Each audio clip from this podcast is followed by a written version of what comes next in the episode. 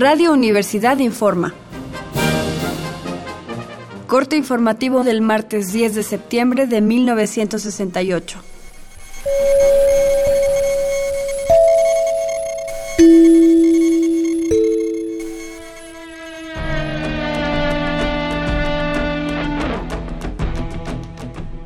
Esta mañana representantes del CNH programaron una conferencia de prensa.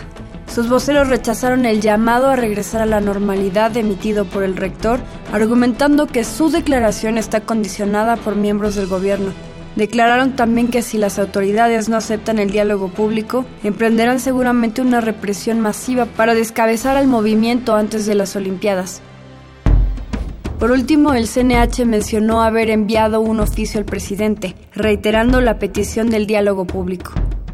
Los estudiantes señalaron a este respecto que, conforme al artículo octavo constitucional, a toda petición debe seguir un documento escrito de la autoridad a la que se haya consultado,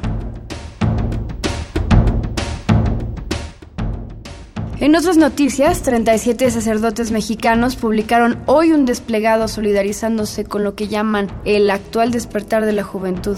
Los presbíteros calculan que si bien son muchos sus riesgos, son mayores sus posibilidades para el futuro de un México mejor. Por último, también hoy fue publicado el desplegado del reconocido artista David Alfaro Siqueiros, quien firma como partícipe en la huelga de estudiantes en la época de Huerta y como presidente en turno de la Academia de Artes. Citamos aquí un fragmento. Basta ya de violación de la ley por quienes están obligados a respetarla.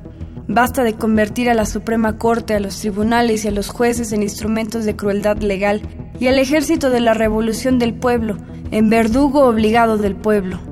Basta ya de agresiones armadas contra los estudiantes, basta de violación de la autonomía, basta ya de asaltos policíacos a locales obreros, basta ya de un Congreso de la Unión sordo y mudo ante estos crímenes. La opinión pública reclama que el delito de disolución social termine de una vez. Seguiremos informando. Siga al pendiente de los reportes de Radio Universidad.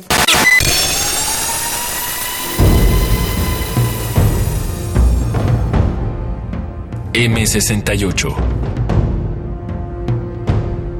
50 años del movimiento estudiantil.